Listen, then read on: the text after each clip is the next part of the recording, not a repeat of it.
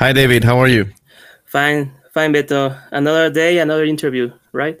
Yeah, another Sunday morning. We have our mics, we have coffee, everything''s fine. Sunday morning, like the Maroon 5 song, actually. I remember that. I was thinking song. about uh, th- that one with uh, Sugar Ray, I think, that started. Uh, no, it says every morning. Every morning. Okay. Actually, yeah. We're not singing today. Okay, don't worry. So, so David, uh, yeah. uh, another episode in English because we have a, a, a, another guest from from far far away. Yeah. And, and this time, not that far, but it, it is from uh, northwest United States. Why don't you introduce her? Yeah, um, uh, we have with us uh, Erika Cobble. I hope I said right the second name, but um, Erika, how are you? Hi. Good morning. good morning. Good morning. How are you? Good. Fine. Enjoying my coffee. me too. Cheers. Me too. Cheers. Well, we all three have, have coffee. Oh, I have I have iced coffee only because it's a little. It's going to be a little bit hot today, but it is perfect. So I, I think we we we all needed this coffee to survive the, the, the Sunday morning. Actually, yeah, yeah, with my peanut uh, mug. I, I love, love it. it. Yeah. What kind of coffee are you drinking?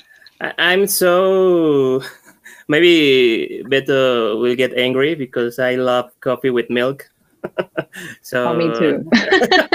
it's fine. It's fine. I, I won't. I love it. Well, I I'm from Veracruz, Mexico. So um, uh, Veracruz has a very good production of coffee. So mm. the last the last Sunday I was there, so I bought um, one kilogram from of coffee from Veracruz. So that's that's the blend here. oh, nice.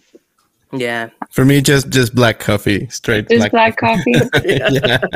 I wish I could drink straight black coffee, but for me, it's uh, I don't have the the the, the palate to to drink it. Yeah. I can um, only I have to have a lot of sugar and a lot of oh, milk. Yeah. That's the Cuban way. yeah. Very sugary.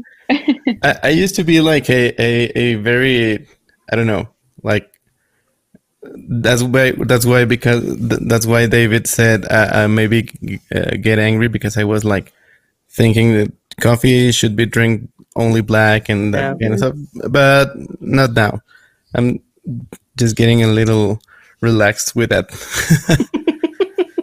I wish I could drink it. I think people who drink black coffee, there's a certain purity or or uh, yeah style you know like it, it's it means you really enjoy coffee you know? I feel like yeah. for me because i drink so much milk with my look at the color of this. Yeah. And cinnamon too but and cinnamon. And cinnamon. I love that's... cinnamon in my coffee but that's not you know that's an excuse to drink coffee because the cinnamon i feel like no just the sugar and the milk oh, is okay, like an okay. excuse to drink coffee. You really enjoy coffee. yeah, I, yeah, I, I love coffee. Yeah. You know, yeah, it's it's different. I feel like, but still, it's still good. No matter how yeah. you drink it, it's still good. Yeah, yeah, yeah. Coffee is good actually. Every day with coffee is it's a good day. Last yeah. day, I, I was watching a, a, a an interview uh, in this podcast uh, of Joe Rogan, mm. and it was a guy I don't remember his name. He was making a like an a, a study about caffeine. Elon Musk. No, no, no. uh, I, I, don't remember his name, but okay. So he dropped coffee, uh, caffeine in, in any form for three months and he was like suffering and it, it was the worst three months of his life he said. Yeah. And then when he got uh, the first uh, cup of coffee after those uh, three months of zero caffeine in, in his diet he said he was like almost hallucinating. He said it was like being high in, in a way he haven't been in, in in his life. So it is crazy how yeah, it, it is crazy how, how accepted this drug is. Caffeine mm-hmm. is in our lives, like for so many reasons. Historically, has been like introduced to the to the working uh, to the working people. Like the coffee breaks in in when when they were created, it, it wasn't for you to to relax and take a break. It was for you to take a cup uh, of coffee and then return and be more yeah, productive. Exactly. It is crazy. So so it is a super different approach. But okay, we're talking uh, here about photography, not coffee. But, but now I'm I'm drinking in my peanuts. I could I could I could talk about coffee because coffee is such a big culture. Yeah. In Cuban culture too, you know. Yeah. Like, somebody always has to make in the like you said in the middle of the day there's always somebody when you go to work at work who makes the cuban coffee for the middle of the day. Yeah. Who's gonna make the cafecito you know? And like cafecito yeah. is what keeps you going you know? Because otherwise you won't make it. So and actually actually sorry a cafecito is like a, a, a little cup of coffee because it's yeah, so, so strong. it's so strong. So cuban yeah. coffee is like just a little like you'll make just this much and everybody drinks a little cup like this big. And it's yeah. very very strong. It's just espresso but with whipped sugar. I think it's the sugar that makes it strong because it's like you know now not only are you getting the high from the caffeine you're also getting the sugar the sugar, sugar high. Yeah. So that's probably why it's really strong. But yeah it's such a big thing in our culture too. So I mean, and in Seattle too now. Seattle yeah. is the coffee city, so I guess I mm. moved to mm. the right place. yeah. yeah. you did. You did. you did. Well, Erica, to start this conversation, that's a good good topic to start off. Um, can you tell us who is who is Erica Cabell, and where are you from? And I think that's that's the first question. If you can yeah. answer it please? Of course. Um, so I was born and raised in Miami, Florida. I'm first generation Cuban American. So my parents, my whole family is Cuban. Um, I lived in Miami up until I was 23 years old. I won't give away my my age just yet, but I've been living here for eight years now, and I moved to Seattle, Seattle, Washington area. Um, I live actually like 40 minutes south of Seattle, technically. So I live close to Mount Rainier, which is like the really mm. big mountain here. Um, I actually live only an hour away from the mountain, so it's it's really beautiful. Nice. And yeah. I've been doing photography since 2008, so more than 10 years, which is kind of crazy to think about. I feel like 2008 was just like five years ago. I always think like 2008 is only five years ago, but it's actually so much more than that. So yeah yeah and um, i've been shooting digital mostly up until maybe eight years ago um, was when i started shooting film. So i've been shooting film almost for the same time. I shot film in the high school and stuff like that but never like took it seriously um, like how i do now. So yeah. Amazing great. Erica um, what led you to to photography? When when did you, when did you knew photography was your path in this life? Or or how how do you describe that that decision that that moment? So it's very funny. I actually um my photography story journey has mm-hmm. been um kind of interesting. It's ta- it's taken different paths. So the first time i got into photography was like when i was in elementary school. I remember okay um, we had like we were going to um, this place called Vizcaya in Miami. It's a really famous like mansion estate um, that has been converted to a museum. And I'll never forget. I had like this little Kodak point and shoot camera that took this very specific type of film um, that you can't even get anymore. They don't even make it anymore. APS, but it was it didn't have like yeah exactly yep. And so that film, you know, I I was using that for the, you know, for middle school project, sixth grade. And I mm-hmm. just loved it. I remember taking a photo of like this fountain with flowers and it was like a pan it was a panoramic camera back when like okay. panoramic was oh, starting yeah. to make a, a scene. So I took this picture and I was so proud of that photo. I'll never forget. And so after that I felt like, oh, I really like to take photos. And I always liked some sort of artistry. You know, I liked drawing, even though I wasn't very good at it. Um, you know, I just liked kind of exploring the arts in that sense. I love music, any so anything that was like artistically inclined. You know, like anything of the arts, I really enjoyed. And so, my grandfather actually, you know, every time he would travel, he would always have a camera with him, and I just I loved that, you know, and I I didn't get to understand or appreciate why he did that until much later that I understood he's just capturing his life and documenting his memories. But um, once I got older, um, I wanted to kind of do the same, and I I actually went to Japan and when I was 18 years old, and when I went, I didn't take a camera, and I kind of hated myself for it because I was like, it reminded me so much of my grandfather. Like I, that's what I thought of. I was like, why didn't I bring a camera? Like he would bring a camera mm, everywhere he yeah. go. Why didn't I bring a camera for my first time to Japan, which I, I've always been obsessed with Japanese culture, and so I really was looking forward to that trip, but I didn't take a camera. But my friend that I was with, who came with me last minute, decided to go with me to Japan. She brought a camera, and I actually ended up using it more than she did on the trip. so that was what was interesting is like obviously i had a love for it and i really wanted to. So what's funny is most of the photos was like me taking photos and like me taking photos of her and like taking like cool like reflective selfie photos you know with like mirrors and stuff like that all around the city. And so yeah. it was after that trip that i was like i need to get a camera you know i need to get a camera i want like i enjoy taking photos but i also want to be able to document if i travel and um and so after that when i came back i was like okay i want to get a camera yeah. um but i was 18 just out of high school didn't have a job and of course yeah. i didn't want to get like a cheap little camera no no i wanted a super expensive DSLR 5D Mark II, you know. So, um, so what's funny is it kind of comes back to my grandfather, but I went to my grandfather and I told him, Will you help me buy a camera? Because I was working, but like doing part time work. Yeah. And so I was like, Will you help me buy a camera? I have no credit. You know, just put it on a credit card and I will pay you back little by little. And I did. And so that's what I did. He bought me my first camera. And then I started paying him little by little. And I'll never forget it when I handed him like an $1,100 check you know, to pay off a good chunk of it. He was so impressed that I was so young with so much like determination for the film yeah. or for the camera, I mean, that he was like, okay, you don't, you don't have to pay me anymore.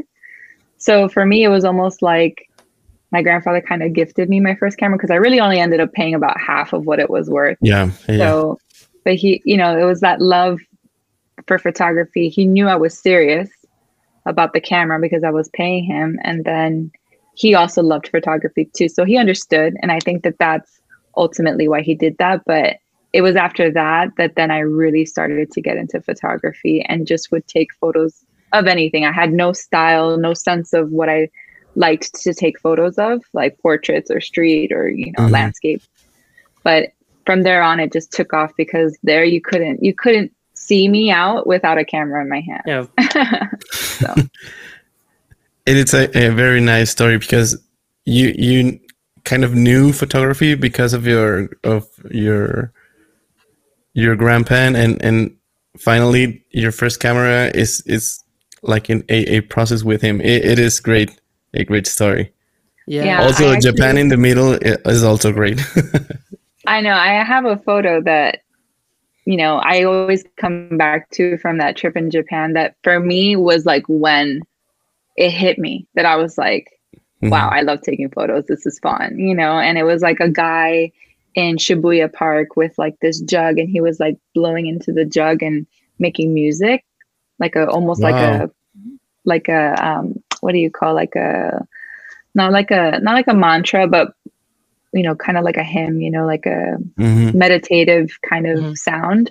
And for me, like I was like, it was a really cool photo, and and from then on, I was like hooked. You know, talking about going, you know, going back to this whole like caffeine is a drug. Photography started to feel that way oh, too. You know, yeah. like it was addic- yeah. started to get addictive. I wanted to take photos of everything. You know, so yeah. it is it is addictive. Uh, don't even mention film photography yet, but photography itself. That's why we, we carry cameras all day with with Yeah. with our phones every every day, every time.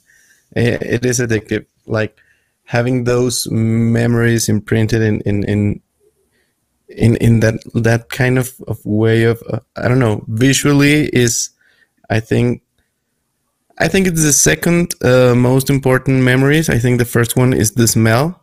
No. Mhm. Uh, Strongest too. yeah, the strongest sense. So uh, visually, we are addicted to see what we like and to replicate it every time.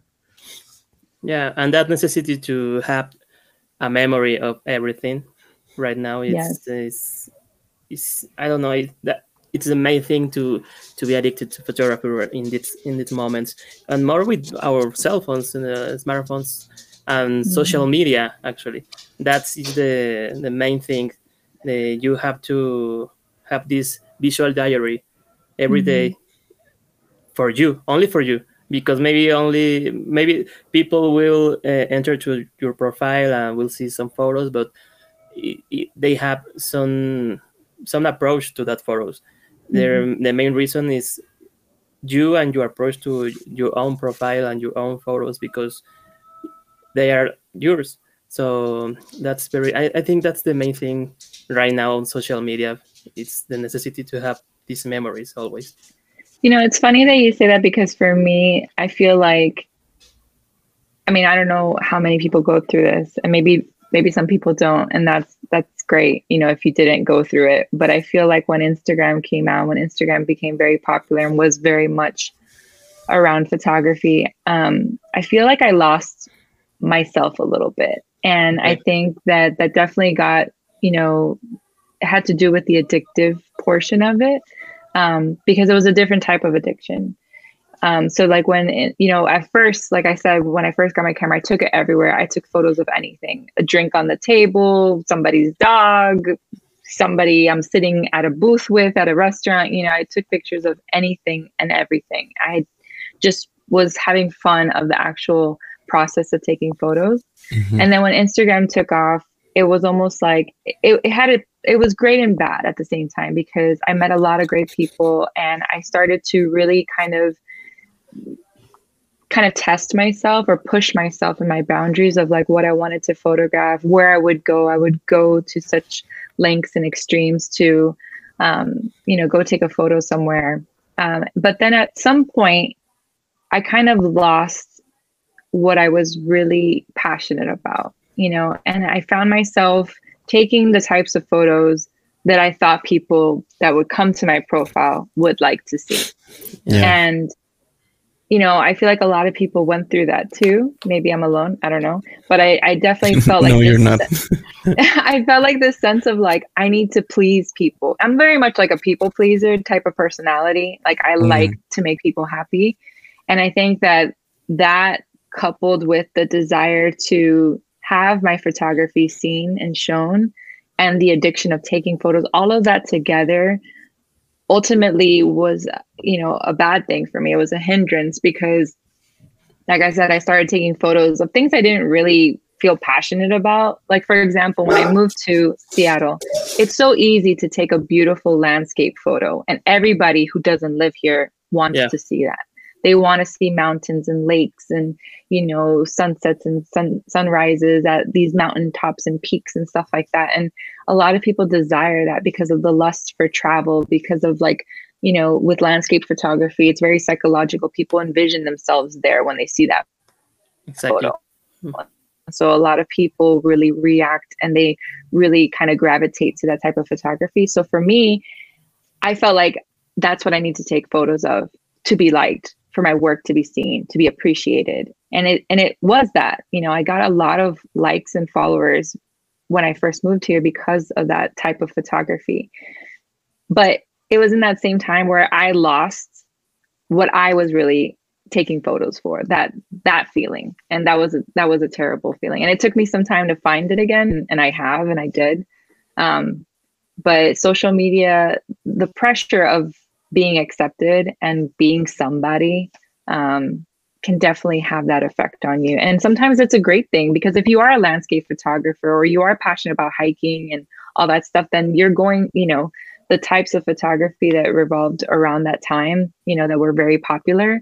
Um, you know, if you made it off of that because that's what you were into, that's great. But for me, it was like I always kind of felt like it's not really it's not really me. And then I felt like if I do start sharing the type of photography that I actually do enjoy and that I that I feel like is my style, is who I am, yeah. I feel like I won't be liked, you know, and that's it sucks that people feel that way or have felt that way before.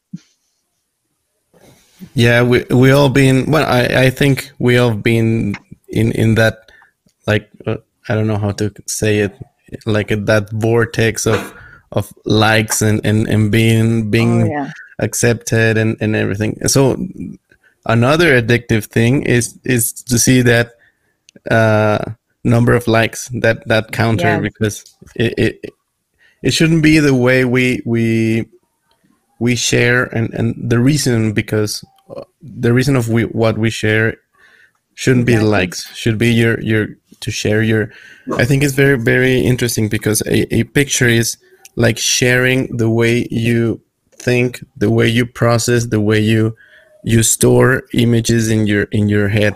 Because it's not it's not the same like telling a story or describing a, a memory than showing it the, the way the way you like the way you saw it the way you you save it for yourself. I think mm-hmm. that's very nice of, of photography. And so erica now that you've been through all this uh, the the social media fever. How do you exactly, define it yeah. How do you define your style now? How, uh, where are you right now in, in in photography? That's a great question. So i feel like so it's very interesting. When I first started photography, like I said, I took photos of anything. But I did get commissioned when I was living in Miami to shoot like events and weddings. And I would dabble and, you know, I really was more passionate at the time of like portrait photography and then just capturing day to day. Um, for me, I always really liked just capturing people in their element, in their environment, you know, just things happening when it was happening, like life going by. You know, that was kind of my favorite thing mostly. But I also did love shooting portraits, so I would do that. I did enjoy the wedding part, like the very few that I did. I, I loved capturing like the emotion because it with wedding photography it kind of blended two worlds like life going by and also portraits you know it was like kind of those two things and then you're ca- also capturing an intimate moment so who wouldn't you know who wouldn't want to do that that's special um, but I wasn't super passionate about it. I kind of just liked, you know, maybe it was like a, maybe it felt a little isolated, but I kind of just liked capturing photos that I thought were interesting of just like life happening um, for myself, you know.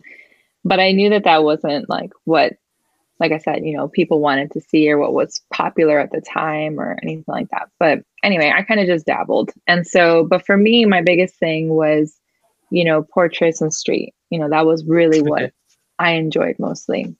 It wasn't until, you know, so I had the Instagram fever for a long time, you know, and um, it caused me to meet a lot of great people though. So it was a yeah. great time as well. You know, I can't say that I regret it or anything like that because I I learned a lot. I learned a lot about what I liked and what I didn't like. And if I was willing to wake up at 3:30 in the morning to go photograph a sunrise at the top of a mountain or yeah. if I wanted to sleep in and shoot golden hour instead in the city you know so those things was what ultimately helped me realize no that's not that's not who I am.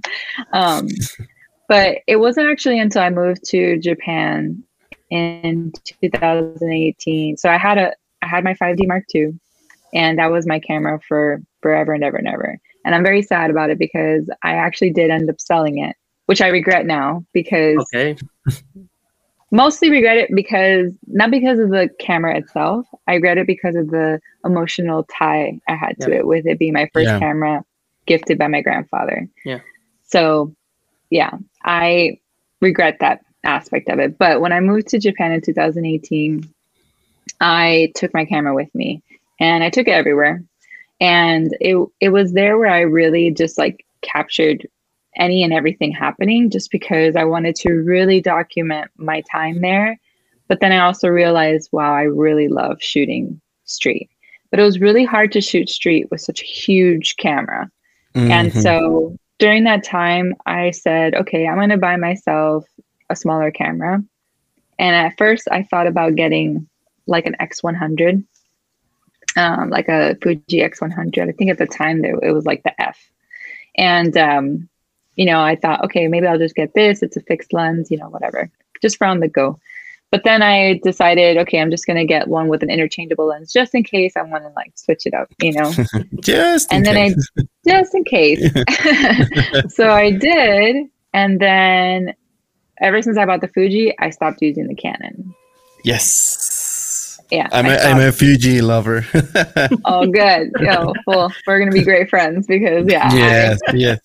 But then it, you know, I just and I'm I'm the type of person that very good and bad thing like you know when i get into something i really get into it you know like i i get very obsessed with it you know hmm. um so for me you know i i just jumped into the fuji and then i was like oh this is so nice this is so light this is so sharp still the colors i loved everything about it and so i just left my Canon at home and just collected dust and dust and dust and dust and dust and at that time, yeah, I just was shooting a lot of film and then a lot of the Fuji, you know. Um, so then I did ultimately decided I'm just going to fully convert. So that's when I fully converted to Fuji and really started shooting more street. Um, and then I that's when I I felt like I finally found my style. And then it you know it just got to a point where I was like, you know what, I I don't care anymore. I'm not gonna post whatever I think makes people happy. I'm just gonna share whatever I enjoy and yeah and that's it. Yeah, actually, know? before this interview, uh, Beto uh, was told me, I think Erica is into Fuji because the colors and because of this and that, and I was like, maybe, maybe, but uh, but right now I know that you are into Fuji, Fuji yes. colors and Fuji cameras and and actually, I love Fuji. actually, on on film photography, did you use fuji film or which is your favorite? Um, film stock, for example? Yeah, so great question. Uh, used to be Fuji 400H. I know oh, expensive yeah. film and really I shouldn't have been shooting it because I'm not like a wedding photographer or anything mm-hmm. like that. I mean, whatever. That's all to me that's all, you know, um it's up to you and what you what you're willing to spend your money on, you know. but um it, it's subjective. You know, film is very the type of film is very subjective. Just like photography is very subjective. You know, um, let me open this light up here. It's getting a little dark. Um, so it just depends. But for me, I really loved the color of Fuji 400H, like the skin tones. I really loved the greens and mm-hmm. just the color was very it was very Fuji. It was very muted but still vibrant, if that makes sense. Yeah. I don't know yeah, how to yeah. explain that. I did not like I, I, liked Portra 160 and I liked Portra 800 because I felt mm. like they had very similar uh, like skin, you know, um, uh, color gradients, you know, mm-hmm. and like skin tones, the way that they would appear were kind of like almost like a creamier color. Whereas like Portra 400 was too warm for me, you know. Um, I wasn't very into like the warm. I was more into like cooler tones. So that's why I liked 800, Portra 800, and then Fuji 400 but it's since then discontinued, as you know. So RIP. Mm, yeah.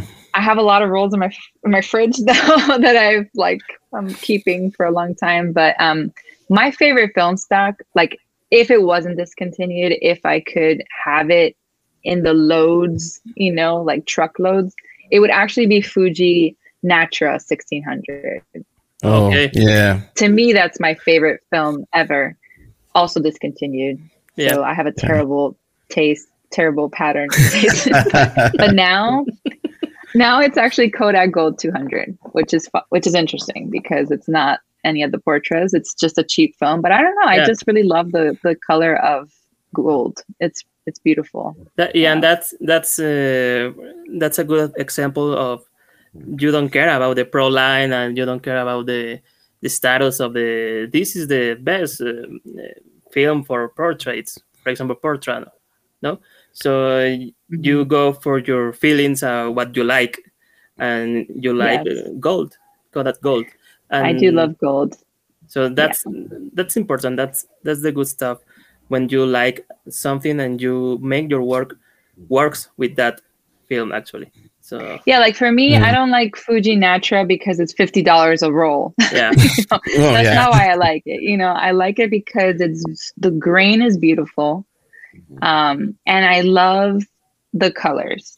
Like I, I, you know, I think the skin tones, like Fuji has to me like such pretty skin tones. However, I will say, my friend recently took photos with Fuji. Uh, I mean, I'm sorry, with um, Kodak Portra 400, which again, her and I actually both do usually would not like Portra 400 because how warm it is, but she actually underrated it, so she overexposed it. I think Yeah. she rated it at 100, and yeah.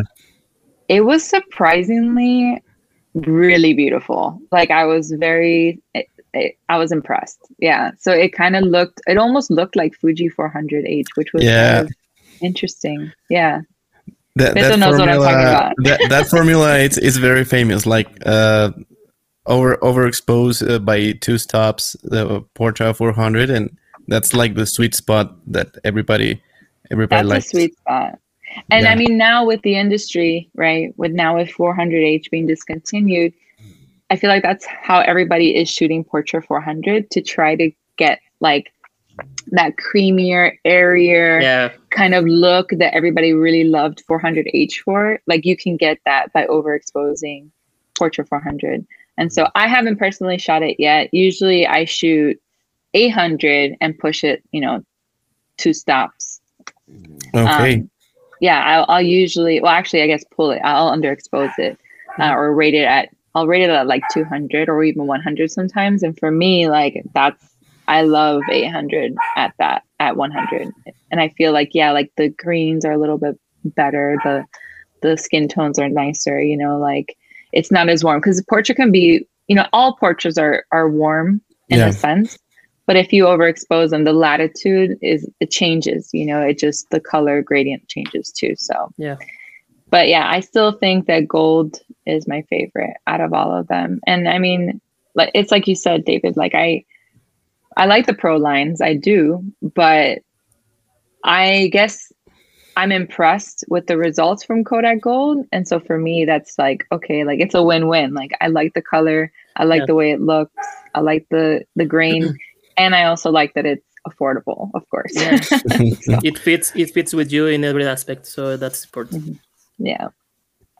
It's very similar to me because I, I also like obviously the, the pro line of, of a, any brand, but I, I also enjoy a lot to shoot with Fuji C200, which is a non-professional uh, film. It is cheap, but it is beautiful. I love the, the, the tones it rendered, the grain, everything. It, it's like my my go-to uh, film stock for, for like everyday everyday use. For me, it's too green. Yeah, It's Well, I- very green. I, I shoot it. I always overexpose minimum by one stop, maybe one and a half stops, but that's the, the kind of, of look I like. But if you underexpose it a little bit, it, it should be muddy green, like green brownish, strange, strange tonality in, in the shadow. So don't Yeah. underexpose C200. And, I f- and it's funny you say that because I feel like Fuji film is a lot less forgiving when you underexpose, if you underexpose, than like Kodak is. hmm I feel like I like the colors. I like, you know, and, and it's funny because that's kind of a style now. I don't know if you guys have seen the trend, but now like underexposed film photos are kind of like moody and people Mhm. like it, you know. Um, but for me, yeah, like I actually prefer like, you know, I mean, it happens, you know, sometimes I'll underexpose a photo in my roll of film. But for whatever reason, I'm much I'm much happier with the results if it comes from a Kodak film than with a with a Fuji film, for sure. Yeah, it, it it it's more forgiving in in the shadows when you underexpose. Yeah, I, I it's not that. I mean, it it gets m- like moody and, and and color shifting, but in a in a more aesthetical way, if if, Mhm. if we we sh- we may say, yeah, Yeah. it is. So I actually shot Kodak Ektar on a Okay. really okay, yeah. Very rare I shoot Ektar because I'm not I'm not a huge fan of like the super punchy colors. yeah, but yeah, what's funny is I did shoot it on a very gloomy, moody Pacific Northwest day, which is not when you should shoot Ektar at all. yeah, yeah, yeah, yeah. Um, And how it went? it actually came out really cool. It was very like the colors were very punchy, but it had how do I explain it? It had like it had like an underexposed moody feeling to it, but it wasn't like actually that underexposed looking, you know? Like it wasn't super faded, it wasn't super like dark and muddy and underexposed. It just looked like I don't know, gritty. You know, I, I mean, I wish I could like you know display it on the screen, but um, yeah, it it was it was a very interesting look. And so I like Ektar like that, like when it comes out like that. I mean, I like I love Ektar. You know, I just don't feel like it's my type of film. Like I can Exactly. you yeah. know my style of film yeah it's very colorful very beautiful i i know a lot of photographers that use it especially ones that live in like more tropical vibrant weather and for me that's like beautiful you know but i you know for where i live and just for what i like to shoot i don't feel like ektar is the best for me you know Yeah. Yeah, it's it it's kind of weird because it has almost virtually no grain, so it is uh, like strange to to do your, you scan your film and and just getting this like almost uh, digital sharpness. It is it is strange, but it needs a lot of light. Uh, I think I would love to see those those pictures that that you say that, that it was like a gloomy day because I don't know. I, I, I can't imagine how how Me neither. Me neither. how that came up. i don't know why i did that i don't know why i decided to shoot that film that day but it came out really cool and like yeah i'll have to show you it's um it's very interesting but if you're ever curious you should try it because it's it's cool. It's a cool effect for sure. It's not it's not something i would shoot regularly because it still is very punchy with the colors but Yeah, um it was just it was different. It was unique you know? I mean usually i see photos of like mexico or florida in Ektar or hawaii you know like very Mm, yeah. colorful places and it's just so bright and beautiful and i mean every film is beautiful to me in its own way you Yeah. know i just feel like it deserves um, a particular subject it deserves a particular photographer too you know to to really own it yeah. So it is the favorite is Kodak uh, Gold. Uh, right now but- yes that i can but- have my, that i can actually get my hands on okay. and with uh, with what camera would you love? What what is your favorite camera right Oh now? gosh, Yeah, it's a hard this one. is such a hard question i feel like and you know i feel like i've answered this question so many times and no matter how many times i answer it it's never it's never easier um it's so hard because it's like what how do i feel that day you know like Okay. Yeah, yeah, yeah. Totally. you know like like do i feel like what kind of photos do i feel like that day for me for me like the camera that i choose to well first of all let me back up Okay.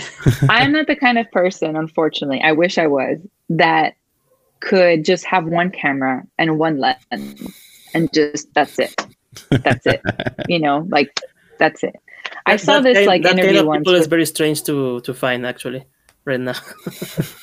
it is very strange it's true because there's you know there's that whole uh, gas right the Yeah. gear Mhm. acquisition syndrome right i have it for sure. Yeah. you guys have it yeah. yeah. you can't see mine good it's it's here um but um yeah so i you know for me i i definitely there was one interview I saw, this older gentleman, I can't even remember his name. I wish I did because I talk about this all the time. I don't even know how I came across it. I think someone sent it to me, but I saw an interview. It was a Leica photographer. I know. Okay, before you start rolling your eyes, you know, uh, it was a Leica photographer.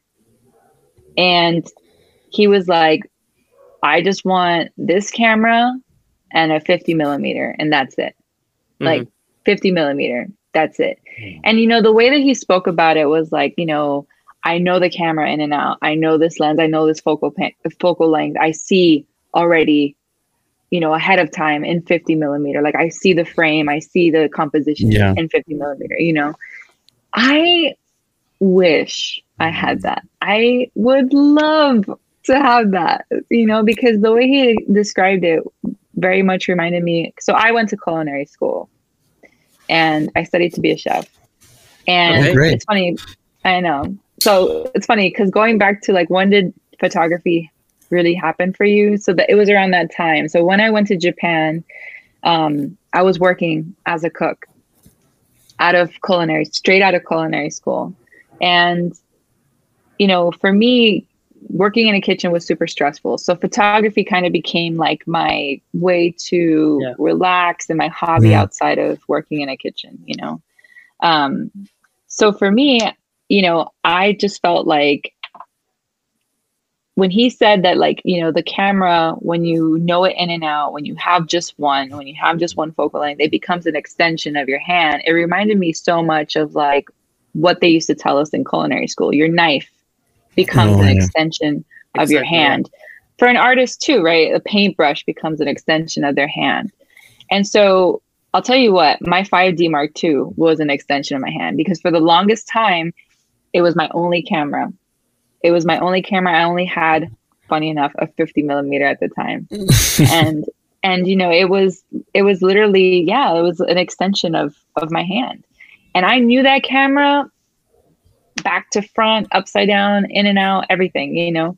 So when I get asked this question, I always think like, man, I really like I don't have that feeling with any of my cameras, which is sad. I love them all. I use them all but mm-hmm. I don't feel like there's one camera that like mm-hmm. I feel like is an extension of my hand. Because the problem that happens when you have so many cameras and you do shoot them is that once you go down the line of shooting them, when you go back to the front and you start shooting them again, you're like, oh, how did I do this again? How do I do this again? Like, how, yeah. and so that's what kind of sucks about having so much gear, you know, but at the same time, I love having options because for me, I'm not always in the mood to shoot 35 millimeters. Sometimes I want to shoot medium format. Sometimes I want to shoot digital. Sometimes I want to shoot film. You know, so it's it's hard to answer that question. But to answer your question. to, today's favorite camera, just today. Today's today's favorite camera. If I can, had to, you can look one, at them. You can look at your cameras. I know. Like, I am looking at them. I keep looking at them. Um, if I was like stuck on, you know, if here's here's how I always think about it if my house were to catch on fire okay. and I could only okay. and I could only bring one save one. Yeah, the fireman says, says that. You can yeah. only enter for one camera. you can only go back for one, yeah. you know. Um, it would be my Pentax six seven. Okay. Okay. Yeah, beautiful camera. It's a beautiful camera. Because it would also serve as a weapon. No, I'm just yeah, kidding. No. Yeah, yeah, yeah, yeah. yeah. No, I think also for for workout. Just I think yeah, like shooting with that is like a, a, day workout. It's yeah. CrossFit photography in one camera. Actually, I just feel like I have a lot of emotional ties to my camera, and I've actually been blessed. That's a whole nother discussion. I've been blessed. I have really crazy stories with my cameras, which okay. we can get into if you want. But okay, yeah, please, please. my Pentax six seven. Um, you know, was a was a kind of a gift to me, almost not really, kind of. So very similar to my grandfather's story. Mm. Uh, one of my really really good friends, close friends, consider him like a brother. Um, his sister's my best friend, and she, you know, she she actually like had a Pentax six seven. She bought one. She always wanted one. Then her brother got one, and they really wanted me to have one. they really wanted me to be in like the Pentax Six Seven Club, you Yeah. know. And so we were camping one day, and there was a, a camera shop, uh, Treehouse Hawaii, that had one in stock, and he was like, Mhm. "Erica, you have to get this camera. You should get it. Be in our club." I'll buy it. I was like, I, I was like, I can't afford it right now. He goes, I'll buy it. You pay me back little by little. So very similar to my grandfather's Oh story. yeah. Oh, nice. Yeah. And so I was like, are you guys serious? Like, I, you really want me to have the camera that bad? Um, so I was like, "O- okay, okay, fine. I mean, I, at that point, I couldn't say no, you know? And, Yeah. um, and so I did it and I did, and I paid him back very fast because I don't like owing people money, but you know, I paid him back. And, um, and so for the longest time, like, you know, it was us three and our Pentax six sevens. It was a lot of fun. Um, he actually passed away in 2018 Oh. from cancer. Yeah. And um so because of that, I have like a very close emotional tie now to that camera, you know? And I mean it's a beautiful camera. It's one of the most beautiful medium formats out there, you know. Um but that's also part of like why I would not, you know, that would be my one because I couldn't I wouldn't be able to let it go. Exactly. And and you learn about um, your Canon uh, 5D Experience. your experience exactly. You you learn about it. So I you learned know. from it. Yes, I Yeah. did. So Mhm. 'Cause- that's that's that's important. That uh, that attach that we have with the gear because it's Mm-hmm. only metal and screws and you know yeah, exactly. and glass, but it had something else. And It does because you know what's interesting is like I I did regret selling my Canon after I did it, but at the time I kept telling myself, well, I did it because I wasn't using it and I now have a camera I am using which is my Fuji and you know, I should I should be doing that. I should be evolving and you know Mhm. growing into my photography and, and actually get something that i know i'm going to use instead of just letting it sit there and I, you know i didn't have money to just completely convert to a new camera system either. So that was partially why. But then so that happened in 2018 that i sold all my canon gear. And then in 2019 my grandfather passed away. And it was like that's when Yeah. that's when it really hit me. And i was like i mean i have a lot of things you know um how do you say it? Um like uh how do you say it in english See, this is what happens to me sometimes i forget something in english You, can- you can say in Spanish, don't worry. like recuerdos like um Memories. yeah but like tangible things like um mementos okay Mem- that's what I'm mementos, like yeah. mementos you know so my Mm, yeah. i have like my grandfather's ring i have you know so things like that so i do Oh have yeah. Yeah.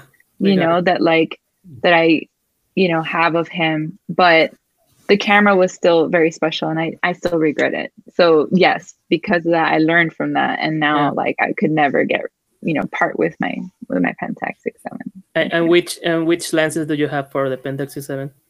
i do have the takumar the um the 105 the 2.5 105. Okay, that's a Yeah. that's a good one. That's a That's- that's like excellent the- lens. you know the common one Yeah, it's beautiful it's like the most it's beautiful actually. Yeah, for portraits, it's fantastic. Oh yeah, the the depth of field, the separation that you get with that Mhm. lens and the medium format is just yeah, it's it's crazy. Yeah, it it's looks really like three dimensional. Like that's how I feel like the Pentax photos always look like. They just look so poppy, you know, like they just the separation, the subject separation is just it's it's amazing. Yeah, Yeah. and for for me, the Pentax 7 has the best waist level viewfinder. It's Mm. it's I don't know what it's that what it is, but for me it's magical. It's uh, it's it's bigger and it's uh, I don't know. It's I don't have the waist level viewfinder, I don't know but how- I don't need it, so I'm not gonna buy it. you can you can um, put up the the prism, and you can check the with the the focus screen, and it's Mhm. I don't know. It had some some magic in it. It's fantastic. the focus screen on the Pentax 67 Yeah. and I just have like the first version but it's you know it's beautiful I do It's love very it and I would have liked to have like the the two the Pentax 67 too but I don't know. I get scared too when like you start getting into like um, film cameras with electronics. It, Yeah. It's scary, Mm, you know, Yeah. because anything can happen and then it's super expensive and like do people even fix them anymore you know um yeah one of my cameras one of the ones that has a really crazy story which i don't know if i should be on camera saying these stories because i feel like people will hate me um, No, don't worry. If i talk about how i got some of my gear people will be like oh my gosh you know no, don't worry about it. um so my very first film camera was my rolleiflex actually Okay. Um, yeah the rolleiflex the 2.8 or 3. 2.8 Oh, 2.8 E. Yeah, E. I actually, yeah, Ah, I actually E. have it Mm. here. Little, little, little guy. Ooh, with So- the case and all the stuff. Yeah. Well, the case I got separately. okay. So And the case I got separately, and I do have the mirrored. yeah, that that's that cap. thing of the Rolleiflex, that thing, the lens cap, it's beautiful. That glass. that- beautiful design, right? Yeah, The- beautiful design. Best Yeah. design. Yeah. So this was my first, um, my first film camera. You know, once I really got into film photography. Yeah. um this is a long this is kind of a long story. I'll try to shorten it though. So basically i it was like 2000 it was like 2008 it was like around the time 2008 or 9 when i got my 5d and um at the time flickr was huge. You know it, there was Yeah. no instagram you know? Um so i had flickr and somebody had sent me um, a link to the guy who had found out about vivian Maier. Oh, okay. and Mm. at the time he was only uploading on flickr you know very it was it was like nobody knew about him nobody knew about her there was no movie there was no nothing. It was like it was like the very beginning you know? And i remember someone shared that with me and was like oh look how cool this guy like bought a bunch of negatives from a, you know a, uh, like a estate sale or whatever and and look at the photos they're beautiful. And when i looked at the photos I saw that she shot with a Rolleiflex, and I was like, "Oh my god, it's so Mhm. beautiful, so timeless." You know, it just it just had just a unique look to it. And then it was then that I was like, "Wow, the Rolleiflex is so pretty. I want one." you know. Um, and what's funny is, at the time, this, I was still living in Miami, and at the time, I I was like, okay, like you know, somebody had told me, "Oh, you should go to pawn shops in the area because Mhm. they always sell like lenses and camera stuff and blah blah blah." So originally I was going to those pawn shops to look for like DSLR lenses for my 5D. Um, so I went with a friend and we started going to different pawn shops. And what first was looking for lenses for my DSLR camera ended up being like we started seeing all these old vintage film cameras, and I was like, oh man, how cool! Like, so then we just started looking for film cameras. I don't know, it just the the you know the the journey evolved. Mhm. Um, eventually, we landed in one pawn shop, and like in the case, they just had like little point and shoots from like the 90s, nothing crazy, nothing special. Um, and I was like, "Oh, is this all you have?" And the girl was like, "Oh yeah, that's all we have." And I was like, "Oh, okay." And so then I hear a guy from the back room who's like, "Hey, I have um, I have a bag here of, of some old cameras if you want to take a look." Okay. And I was like, okay. And so he comes out with like this really old brown leather bag and puts it on the counter. He's like, yeah, you know, I have all this stuff. I don't really know what it's worth, but he's like, if you want, you know, the whole bag is yours for 30 bucks. What? Wow. No way. That's that's the, that is the, the good stories. That's the good yeah, good stories, right? Yeah. This was before, long before camera, film camera started rising in prices too, though, but still. So my friend that I was with, funny enough, on the way to all these places, I was telling him about Vivian Maier and like how my I found out about her and how I really wanted a Rolleiflex, and I explained what a Rolleiflex was to him, etc. He had he didn't really know at the time. So he's standing next to me, and I open this bag, and the very first thing sitting at the top is a Rolleiflex. So you know he he knows now what that is, and he's like, and so we both just like poker put like face. poker face, you know, just like, like, okay, oh yeah, oh, okay, you know, cool. Maybe I'll, I'll give you 25 bucks. Yeah. yeah, like just I only play have So- one. I only have one dollar. I don't know if you want it. so funny enough, I did only have twenty bucks Oh, come on. on me. Yeah, I only had 20 bucks. And so I told the guy, I was like, listen, I'll give you 20 bucks just for this camera, you know, and everything. There was like light meters and like older like video cameras, which now I should have Oh. kept because su- Yeah. you know, Super 8 is back, you know. Yeah. But anyway, so I was like, oh my gosh. And he was like, nah, he's like, I can't, I probably can't sell it all separately. So 30 bucks or nothing. And my friend who knew that I really wanted the Rolleiflex, he was like, I'll put the 10 and I'll keep everything else. You can keep the, the camera. And I was like, okay. I got to the car and I just started screaming. I quickly run into the, Yeah. run into the car. exactly. And I mean, at the time, I looked it up, and they were worth like they were still worth a lot of money. Maybe like it, it wasn't eight hundred. It wasn't a like eighteen hundred bucks like now, you know. But I think it was like around seven to eight hundred, you know. Yeah. Um, and so I looked it up, and it was worth that much. And I was like, okay, wow, that's a really good deal. But I will say it was back focusing, you know. Um, Mm, okay. so I did have to get it repaired through a gentleman named Harry Fleenor. You guys probably know him or know about him, maybe. Um, he's like one of the very last official, original Rolleiflex, you know, technicians. Technician. yeah. Um, he still has all the original, like you know, tools and utensils and everything. So um, he's able to do it. And um, you know, going back to what I was saying, like you know, with these camera, f- old film cameras that have like electrical components, it's scary Mhm. because you know, like Harry Fleenor, he's like one of the very few that can do it. You know, um, there are now people who are starting to learn because they see the rise in film photography, and obviously there's business in it. You know, so I mean, Yeah. it'd be silly if like you didn't get into it, right? But you know, for the longest time, and at the time when when it was having issues, that was like the only person. And everywhere I went, that I was like, "Can you fix my Rolleiflex?" They're like, "Nope." Harry Fleenor, Harry Fleenor, Harry Fleenor. Yeah.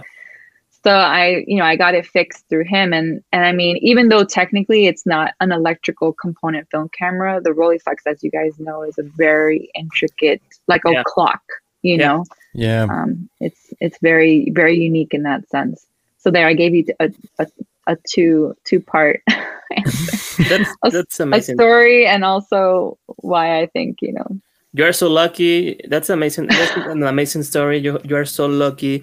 There, I think that one dream of all the film photographers around in the world, around the world, is find in a thrift store or on a pawn shop Yeah. or on a flea market a deal like that.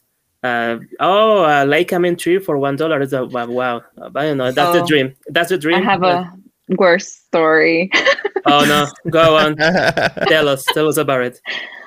I'm ready. this is a bad. This is a bad one. Um, this is not my best story. this is not my best film story. I, I've gone okay. I want to say again, I've gotten really lucky, and I recognize that. You know, I've gotten really lucky, um, blessed. I want to say, not even lucky. You know, just really blessed. Um, Yeah.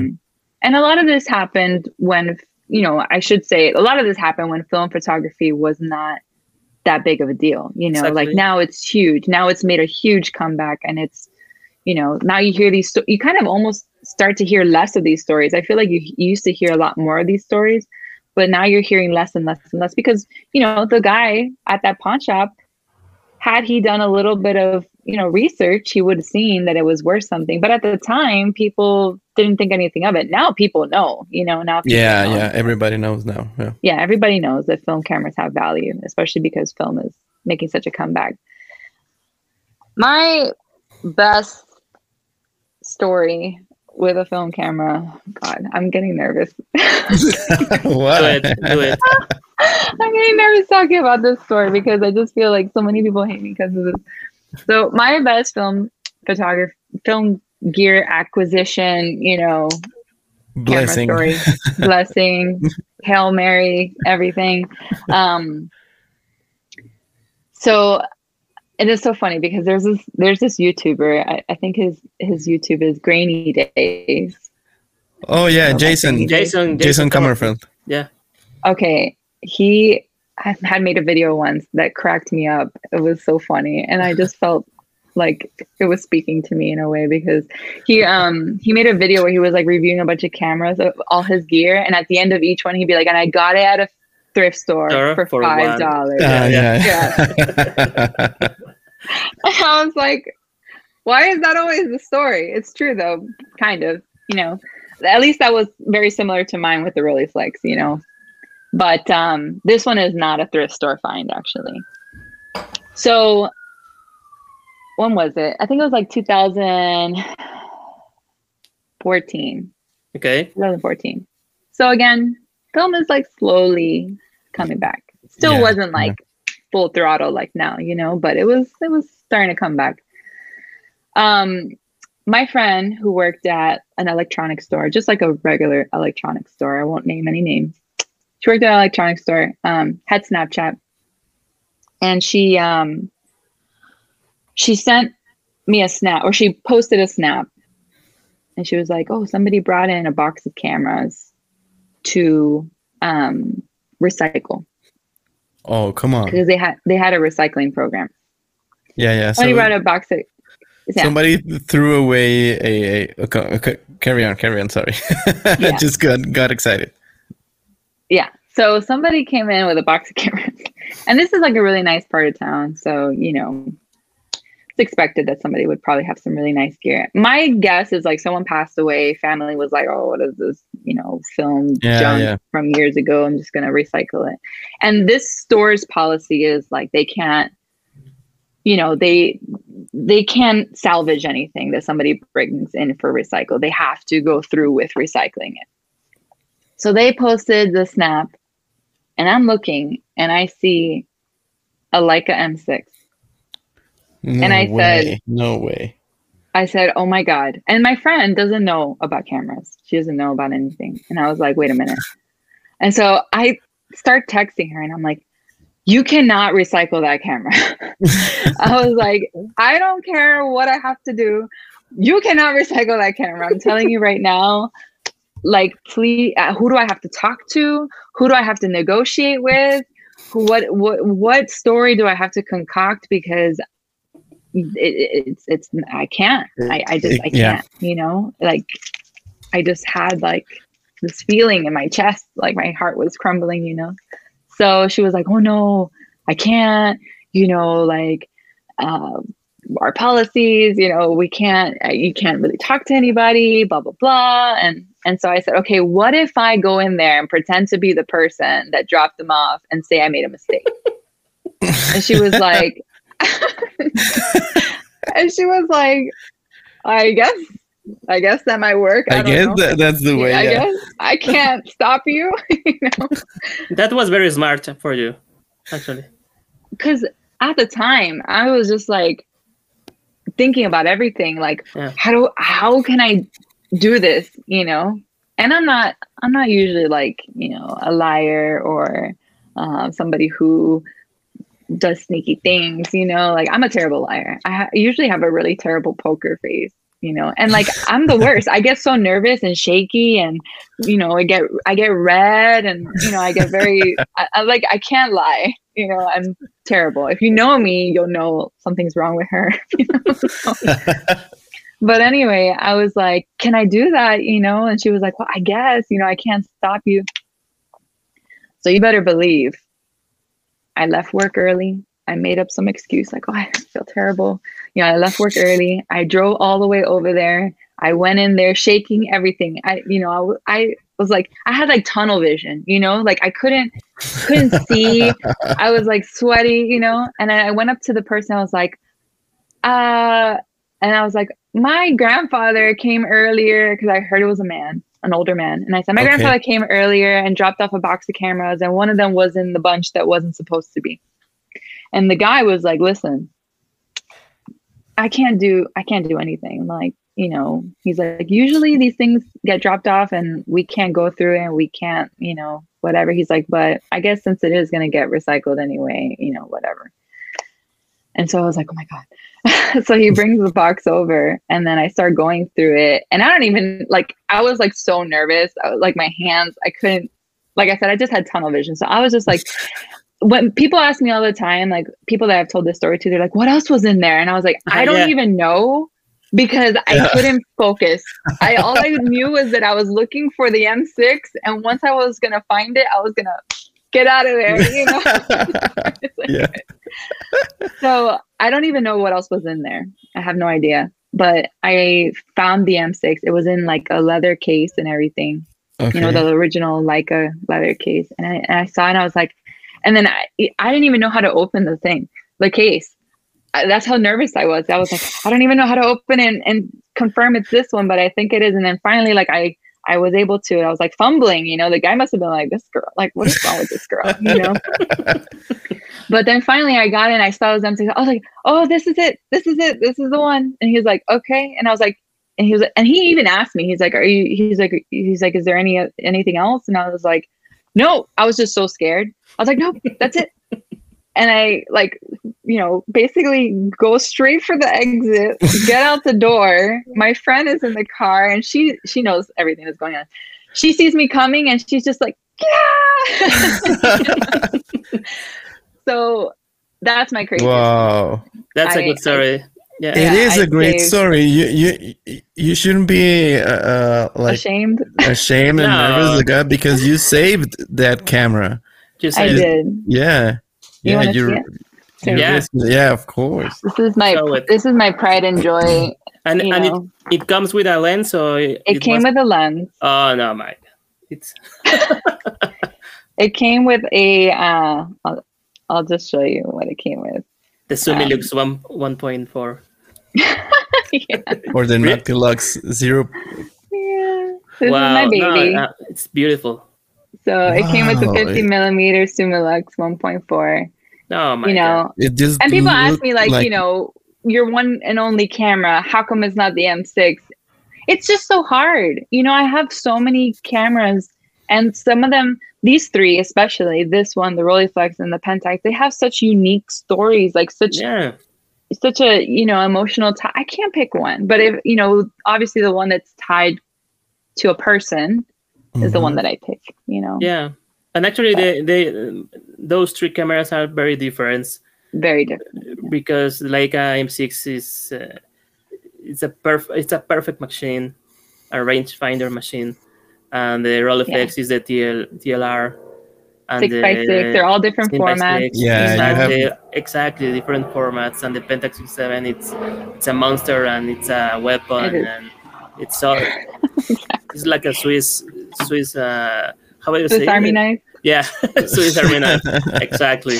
Exactly. Yeah, I mean, I I love my, I love shooting the Leica. It's my, you know, it was always my dream 35 millimeter, but it just felt so far. I mean, even even even more so now because they're so expensive now. But at the time, they were still expensive. Yeah. you know, especially with that lens combo, you know. But for me, I was like, you know, I mean, I love it. It's my, you know, I was like, my gosh, this is my favorite 30, it's my dream 35 millimeter. And that's why, and that's what I told my friend. I was like, that's my dream camera. You cannot recycle that thing. Like, you know, like I can't sleep knowing that thing is going to become a toaster. Yeah. Yeah. Exactly. You know? In this moment, it So- will be a toaster or something like that, and maybe or batteries or something, you know. something Yeah. something useless, something useless uh, hanging around over I there. couldn't even I couldn't even Uh, imagine. And you know, thinking back on it, I wish I would have just taken the whole box because those poor cameras, you know, whatever else was in there. But you know, I did save the one, so at least I at least tried. You know, Yeah, I'm sure it was a, a great, a lot of great cameras or, or gear in that in that box. Yeah. You should have. probably Like, other take the whole thing. know. Yeah. May- maybe the guy the, the guy in the store was like well what can what can i do with all these Leicas? what is Leica I know, I know. I think about it all the time, but I I try not to dwell on it because it makes me feel No. terrible. You No. know, but that was the one meant for you. Yeah, uh, Mhm. yeah, yeah, that Yeah. was the one. universe converged in that moment for you I And then- still to this day, you know, I mean, you know, seriously, like, I mean, I don't know what else to say. I, I just, I, it's one of those things where it's like, like you said, like it, it just happens for you. It just happens to you. And, you know, it just, it was meant to be, you know, it really was meant to be. And so I just have gotten really, I've gotten really blessed, you know, with, with, with the cameras that I have gotten. And I mean, don't get me wrong, I have paid for some of my cameras, you know, like I don't want people thinking that I just always come out, you know, for free. Like the Pentax, I technically paid for it, you know. But my really, yeah, my Rolleiflex and my Leica M6 were two very unique instances and stories for me, and and um, I've gotten I've gotten a little lucky with point and shoots too, but you know, nothing to that's that's you know five dollars versus a hundred and something usually. Well, you know, yeah. it's not, it's not it's not that crazy. Uh, although I will say one of my favorite point and shoots, it actually got stolen. I had it in a backpack that got stolen, and I Oh, did no. for like I did get it for like less five dollars or less at a thrift store. It was a Konica C35. Love Mhm. that point and shoot. Love that point and shoot. And it got stolen. And like I've tried to replace it, but I'm like in my heart, I'm like, how can I pay for a camera that cost me less than five dollars now? It's like 180 dollars online, you know. But says the girl who got a free Leica. So I mean, Yeah, I'm stupid like that, I guess. You know. that's that's amazing. This this uh, chat was like it, it evolves to the Gears acquisition show because we are you are sharing all the stuff, all these stories, and that's amazing. Actually, I know. I'm have- sorry. I got. you are so lucky. You are so lucky. yeah, so so lucky. Lucky, lucky. Yeah. So funny you you mentioned uh, Jason from from Grainy Days Okay, because Dave. I don't know if, if if we can tell David. You tell me. I don't know when when the the episodes are The gonna. huh? the schedule or what the Yeah, I don't know how how are they gonna be published, but uh, we She's just part- we recently had Jason Yeah. in in this show. Yeah. Oh, awesome. actually He's he's awesome to to. I like watching his videos. He's very even though he's hilarious. Yeah. he yeah he's so funny. I was gonna say even though he has almost like a monotone way of speaking, like he's not well at least on at least on his YouTube channel, like he's not very. You know, like there's other people that are like, "What's up, guys?" and like very engaging. yeah, yeah. You know, he's very laid back and very like, "Mm, you know, like whatever. This is me. This is who I am. and I like that. I really like that about you know certain. Those are the types of people I like to watch. Usually, it's like when you could tell it's just that's who they are, and you know you take it or leave it kind of thing. But yeah, he Yeah. was uh, that that video. That one video was so funny. It was every time he mentioned when he was like, and I got it at a film store or, or a thrift store for five dollars. for five dollars. yeah actually he, he called himself like uh low energy guy or something like that right Mm. Beto? yeah, the low energy internet internet guy. yeah I love that. yeah That's he called awesome. himself that so erica so um talking about uh, more into your photography work um how mm, how much influence has your latin american roots and maybe your trips to japan into your photography so funny and so it's funny because um it's all you know they say you don't know what you have until it's gone kind of Yeah. thing and for me or when you don't have it anymore and for me i feel like you know growing up in miami when i left miami i had a bit of a culture shock you know because First. everybody speaks spanish um, the culture the the latin culture in miami is is so heavy it's so it, it it's so influenced in every in everyone and everything. And you don't really understand that until you leave you know? And i feel like people in south florida don't real i mean if you were born and raised in miami like how i was and my friends were you just don't get it you know? You you you think that's that's how all of america is and, and it's Mm. not you know? It's, it's very different. Um, so i had to relearn some things you know like kissing on the cheek and um, being able to speak english and spanish simultaneously to spanglish right? Yeah. That's not that's not a that's not a thing. That's not a thing everywhere else you know? It's very very rare. Maybe los angeles has a little bit of that too but Yeah, I feel like in Miami it's much more prominent, you know, because there's just so much, um, so many different Hispanic cultures. So for me at the time when I was living there, you know, I was like, oh yeah, I'm Cuban, yeah, whatever, you know, like, yeah, aren't you, kind of thing, you know, like, yeah, like yeah. it's one of the, it's one of those things where it's like you don't think about it too much. But then one, once I left Miami, um, I feel like that's when my appreciation for my culture really, really started to happen. You know, um, number one, I had to speak more Spanish, you know, on my own, try to figure out how so that I wouldn't forget it. Because even though I grew up speaking Spanish my whole life, and that was technically my first language, you if you don't practice it like anything else, you start to forget it, you know? Mm-hmm. Yeah. Um, so that was the first thing. Number two was just like you know, explaining to people like, oh, where are you from? Like your accent, you have a little bit of an accent, you know, or like maybe my personality, you know, that East Coast mixed with also just Hispanic because loud and animated, talk with my hands, very mm, yeah. Cuban, you know,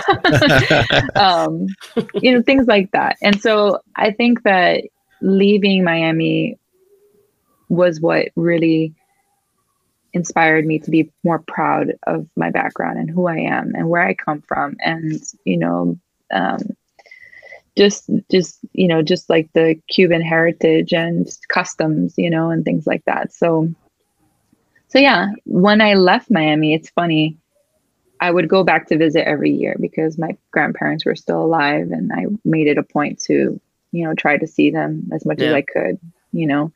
Um, so every year you know, that I had vacation time, I wouldn't go anywhere else. I would actually go to Miami to see my family.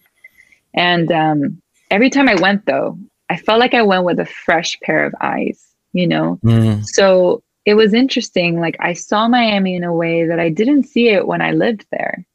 And you know, I saw more of the people and more of the culture. And so I would photograph more of like the, you know, the Cuban things that are in like La Habana and La Calle Ocho, you know, like very, you know, like characters, people from there, people who make Miami what it is, you know, and I was very drawn to that. And then the colors and the pastels of Miami too. And so I just started it, that kind of, you know, really inspired me to kind of shoot more of back home and and just see things like not go to a place not feel like you have to go to a new place to get new photos or to take better photos or to take new photos you know? You just have to sometimes take a break or take a step back from where you live um, and then just learn to kind of appreciate those places again and from a new perspective because mm-hmm. that's ultimately what happened to me. I felt like, oh, Miami is so boring. There's nothing here because I was born and raised there, you know.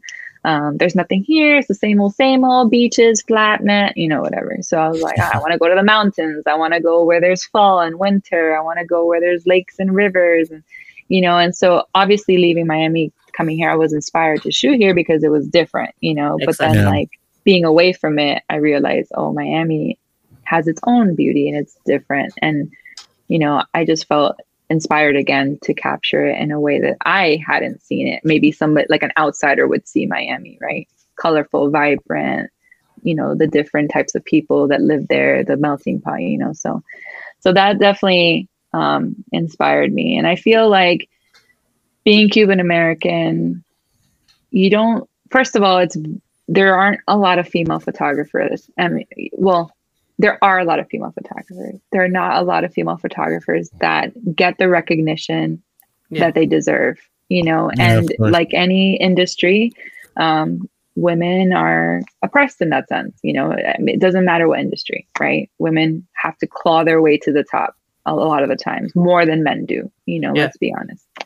And even more so as a Hispanic Latin woman, you know, any type of woman of color, it's even harder for any woman of color to make it to the top, you know. So it's like a double battle, you know. Even though technically I I you know, people don't know what I am.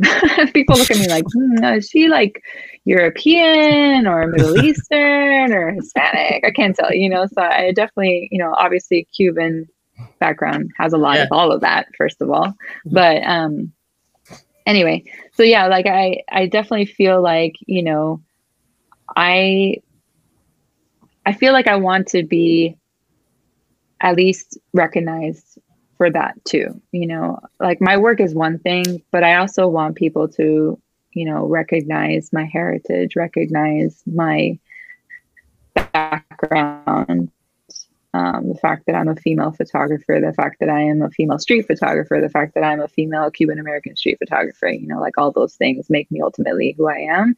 And um, yeah, I mean, it definitely has an influence for on me for sure. And I think just with the whole Japan thing too, it's just ever since I was very young, I loved Japan customs and the language and the fashion and the food and the animation. And I mean, there are a lot of people out there that love Japan for so many reasons. And so from a very young age, I, I always kind of felt gravitated towards Japanese things. Mm-hmm. And um, I, it was always like a goal of mine to learn Japanese and to live in Japan or visit Japan and, you know, I've been fortunate enough that I've made all three of those things happen to some degree. You know, um, I do speak a little bit of Japanese. I mm-hmm. did live there, even if it was just for three months. I have visited Japan more places than anywhere else except for Miami. so, um, so yeah, I mean, it definitely has an influence. And so it's interesting because Cuban culture and Japanese culture are so different. Yeah. Uh, you know, so different. Um, Cubans are very outgoing, hospitable, loud, and friendly, and you know, um, I guess aggressive, but not in a bad way. I yeah. mean, you know, we can be obviously, but like you know, I, passionate. I guess is the better yeah, term, yeah, right? Yeah. We're just Hispanic people in general are more passionate. We're more, you know, like I tell my husband all the time, don't worry, my mom and I aren't fighting. It's just the way we talk. um, but it's the truth, you know. And so, and then Japanese culture is very different, right? Everything is like, you know, you have to be more quiet, more um, respectful, uh, very loyal, very, you know, um, there's there's like there's like a law and order to everything. There's like a certain le- level of like obedience with everything and like yeah people of, of rituals right? Yeah like they just have such an appreciation for things like the most simplest things. And i think that that's the thing that i admire the most you know? It's like i just love that organization that obedience that loyalty that that sense of like pride you know they're mm-hmm. very prideful. Um, and then of course like japan in general like the food is amazing the architecture oh, yeah. the arts you know everything. I mean just how they respect everything you know inanimate and animate right? Like you know just living and not living. Like it's just it's it's crazy the level of attention to detail they have for things. And that's why when i you know i tell people you have to go to japan at least at one point in your life or you know any part of asia really like you know korea i would say china too. Like their technology but i feel like japan especially like their technology is so advanced. You don't feel like you're going to another country. You feel like you're going to a totally different world or like traveling to the yeah. future you know because they're just so thoughtful considerate. Like they have things that you would be like, oh my God, that's brilliant. Like, why don't we have that? You know, and uh, it could be of the simplest things, but it just, it's, it's amazing how they really think about those things and consider those things and implement them in their day to day life. So um, I feel like that, that order and that, that respect that they have is what really has drawn me in. And, and I don't know if it's, in, if it's necessarily inspired my photography, but I think the country itself is something that inspires anyone. There's just so much happening all the time to see and do um, that it inspires you to want to document it, to shoot it, you know, and share it for sure. Yeah. Yeah, the, those experiences and those those uh, how can I say atmospheres that just get uh, stuck in your head and in a way transforms the way you want to the way you see or the, or the way you want to experience the rest of your life? Because you you kind of of, of keep uh, a little bit of every every place you you visit. Well mm-hmm. yeah. uh, at least for me it's like that. I i like okay this peaceful moment um uh, i will try to replicate it, that at home or i will be i don't know rearrange the the, the furniture because of something I, I lived, I saw, I experienced in another country. It is it is great. It's it's the magic of of traveling. I think. Yeah, that's so true. That is so true. Actually, like one hundred. Yeah, I mean, yeah, I couldn't have said that better because I definitely have implemented a lot of things that I've learned from living in Japan even if it was a very short time. Um, I just definitely, I, I definitely had a whole life changing experience when I when I went there and moved there and and brought a lot of those same customs kind of back with me. Even even if they were just things that you know I was just practicing at the time living there you know maybe not necessarily like a life altering event but just little things like you said you know yeah, yeah, you definitely carry some of those things back with you from your travels they design who you are they impact who you ultimately yeah, yeah. those are the best totally. those are the best souvenirs that you can bring to home. That's a great way to, to put it. Yeah. About souvenirs. Yeah, because ever since I moved back, like when I moved back, I was like became such a minimalist. You know, yeah, I shared yeah. I shared a room with someone, you know, because that's very popular in Japan, like roommates and sharing rooms, you know, because it's so expensive. And I shared a room and I literally had like half of a room and that was my life. I had to make my life in that half of a room. And so when I moved back, I was just like, why do I have all this stuff? I don't need all this stuff, you know? Even with it. my gear, I did it too. I did do a cleanse with my gear. Okay. And I used to have a lot more cameras. And so it got down to like, which cameras do I really use and which ones don't I use? And I'm not saying that like if you have a bunch of gear that you don't use, you're a terrible person. I'm not saying that. You know, people, everybody has their stuff. there are so many people who are collectors. You know, I'm not a collector. My goal was to have gear because I just felt like more and more gear. I want this gear. I want this gear. And then my goal was to try to shoot them all all the time, which is impossible. You know, and so for me, I just felt like what kind of what gear can I give to somebody who's actually going to use it and love it and appreciate it and you know like so I I definitely did like a purge of my camera gear but um but yeah I even to this day like and it's hard because I have a 9 month old daughter it's hard to be a minimalist with a child but I I definitely feel like that came from the influence the Japanese influence for sure yeah, I, I think I don't know. I, I've never been to Japan, but I think it will be for me that kind of impact because yeah. It is so different culture. It is so mm-hmm. so uh, I don't know a, a, very beautiful way of of seeing life itself.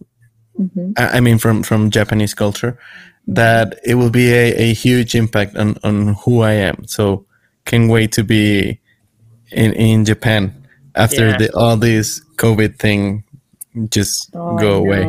Japan or Korea, uh, South Korea? I want to go to Korea too. Yeah. They, they look like amazing countries, amazing cultures, amazing places to go, and everything looks so different. So from here, yeah, yeah, I mean, I've always wanted to go to Cuba, and like when the embargo was lifted and people were traveling there, it, it's it's hard because I had an internal battle. You know, for me, I really wanted to go, but I heard the voices of my family in my head, like, if you go, you're supporting the government there and the dictatorship, and you know, and so obviously, people who are not Cuban don't hear that and don't feel that guilt. Of course. You know? Yeah. And then yeah.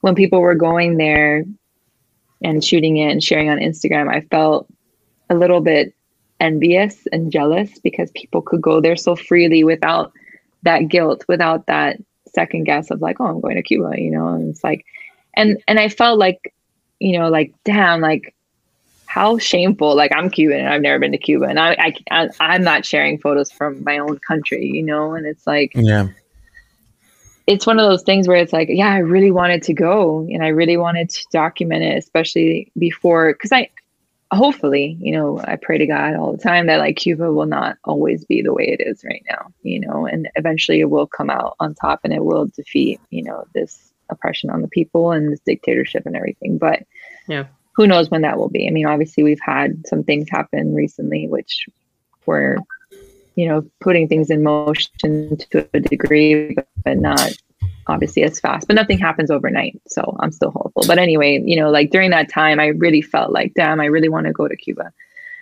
But then I would always remember like my mom or my grandparents, my dad, you know, like, oh, you can't go, you can't go. It's not the same Cuba anyway. You know, you can't go and and give them money and you know, so I know my time will come and I will be able to visit one day and hopefully it will be during a time where I don't have that that heaviness of guilt weighing over me like oh I you know I can't go go back um, and support you know um, what's going on over there so yeah it's hard Yeah, it's hard. it's hard Yeah, it is. It's such a uh, uh, it is hard because it's a great people, great culture, great. Uh, I mean everything, food, musician, sports, uh, doctors. I, I mean Cubans are, are good at uh, at everything. it is. Yeah, it is actually, great. yeah. yeah uh, you know and it's funny like um it's interesting that a lot of people don't know that you know a lot of i feel like hispanic cultures and countries know that you know Oh yeah. but i feel like outside of that it's Yeah. hard you know like to america a lot i'm not going to say everyone obviously I'm, I'm speaking very broadly here but to a lot of americans cuba is just fidel castro cigars you know beautiful women beaches guayaberas you know fedoras you know like very stereotypical you know um so that's what kind of sucks you know but Yeah.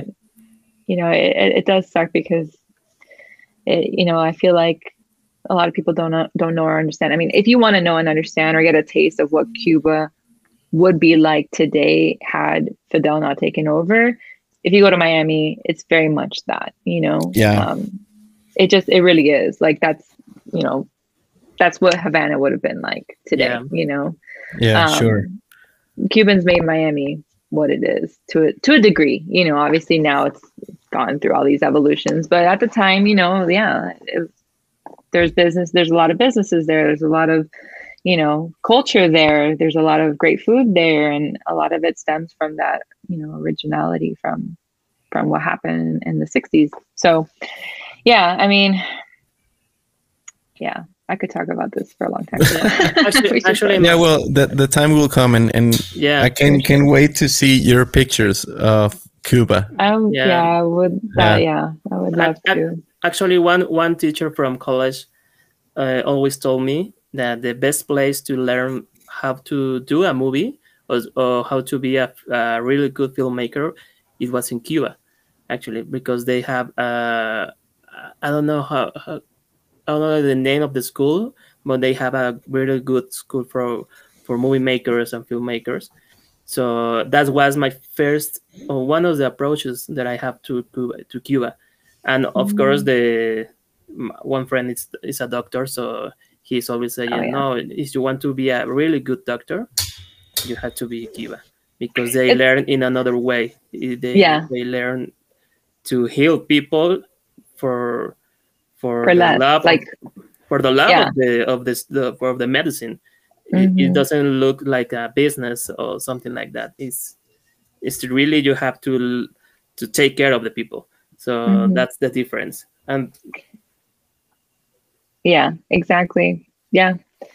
Yeah. It's interesting. It's uh.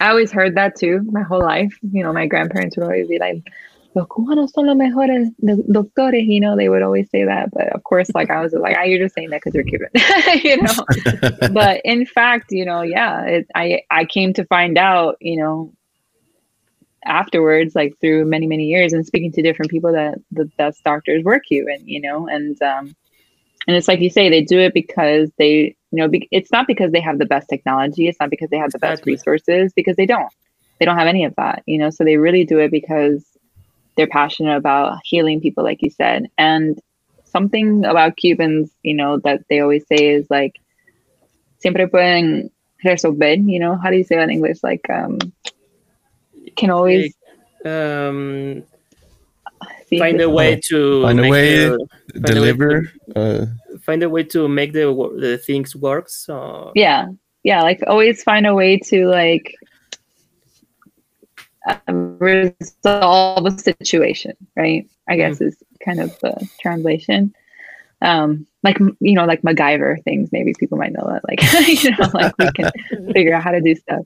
But you know, it's it's interesting because like you know that's it definitely shows the um, determination of people in Cuba. You know, and I mean, you Yeah. see it all the time. You see like a lot of those cars that are there have like boat engines in them, you know, and uh, they fix cars with boat parts and or they make rafts with like all kinds of crazy things to get to Florida. So you know, you definitely see the ingenuity there, you know, um, even if they're super behind on the times and and they don't have the resources for it, they somehow try to make it work. So Yeah. the resilience, the resilience of, of Yeah. the Cuban people is is admirable for sure. Yeah. We just Yeah. got into like some really deep conversations with that. I appreciate it. Yeah. totally not about photography anymore. Sorry, I totally No, derailed right the now this right now this is, is politics and and philosophy. Yeah. It is great. Thank you. Thank you. Uh, I mean, this is not strictly photography. I mean, Yeah. Many times we end talking about life, and and that is great. So That's where we're thank you, thank you for, for sharing your your thoughts. Yeah, no, of course. I mean, it's it's a big part of who I am, you know, and um Yes. it, it you know that's one thing that that's one thing that I can't deny. You know, is like where I come from and who I am, and it just is what it is. But I just feel like, yeah, like it's a very that, to me that's a very t- sensitive subject about photographing Cuba because, like I said, for a long time I kind of I I disliked that people were photographing Cuba and sharing Cuba in a way that it wasn't you know Mhm. um the the the it was like a facade you know like oh the pretty pastels the old cars the, the the very hospitable people but they didn't show like the grit and the grime and the way people were living and the lack of like sewage in some places and how buildings were falling apart and how people make no money and like the rations of food and you know like that stuff is all you know very much buried in those photos and nobody really shows it like it is you know and and so that's that's where i think you know it was it kind of sucked to see that like you know people were kind of fantasizing cuba Yeah. you know Mm.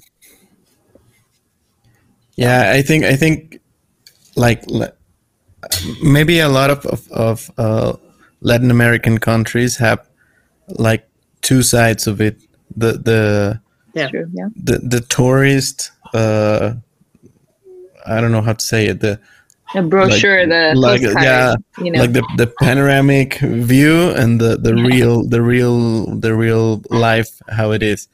Yeah. But yeah I, I think i think it's it, it is coming through more more easily that i mean the the truth the the the real life the real situation it is uh finding its own way uh, out.